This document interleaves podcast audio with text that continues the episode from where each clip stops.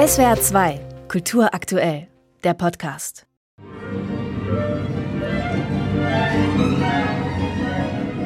Auf der Bühne stehen mehrere Mülltonnen, in denen der Bettler Severin nach etwas Essbarem sucht. Er wird von dem Polizisten Olim erwischt und angeschossen. Doch Olim plagt später das schlechte Gewissen und als er wie durch ein Wunder in der Lotterie gewinnt, beschließt er, Severin aus dem Gefängnis zu holen und in sein neu erworbenes Schloss einzuladen. Du wohnst bei mir im Schloss? Hessen? Und Geld, das war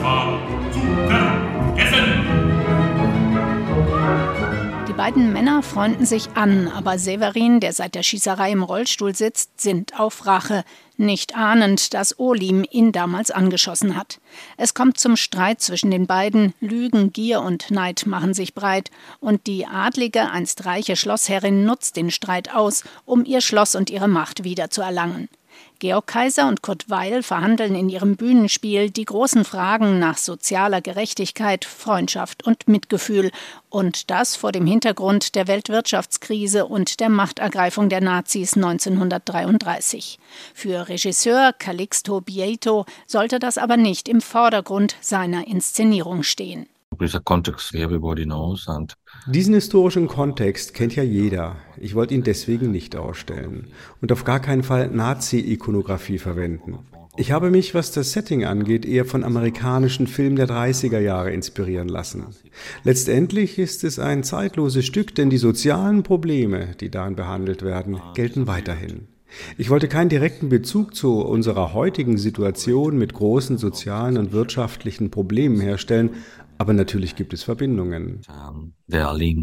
Die Freundschaft der beiden Männer droht zu zerbrechen, aber am Ende siegt die Hoffnung, dass Mitmenschlichkeit stärker ist als Gier, Neid und Kapitalismus, erklärt der Dramaturg Xavier Zuber. Es ist moralisierend, aber nicht schwer. Also es ist keine Moral, die einen nach unten zieht, sondern es ist eine Moral im Sinne, man sagt, wie ist es denn eigentlich?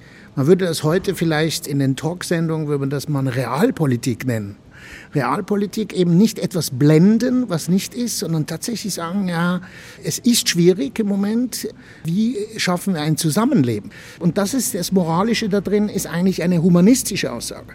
Kurt Weil hat für diese Geschichte, ähnlich wie bei der Dreigroschenoper, eine ganz besondere dramatische Form gewählt, eine Mischung aus Oper, Musical und Singspiel.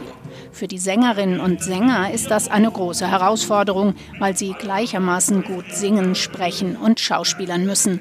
Und auch den Musikerinnen und Musikern wird einiges abverlangt. Er habe sich vorgenommen, sein Orchester wie ein Jazzorchester aus den 30er Jahren zu dirigieren, erklärt der musikalische Leiter Jürgen Goriup.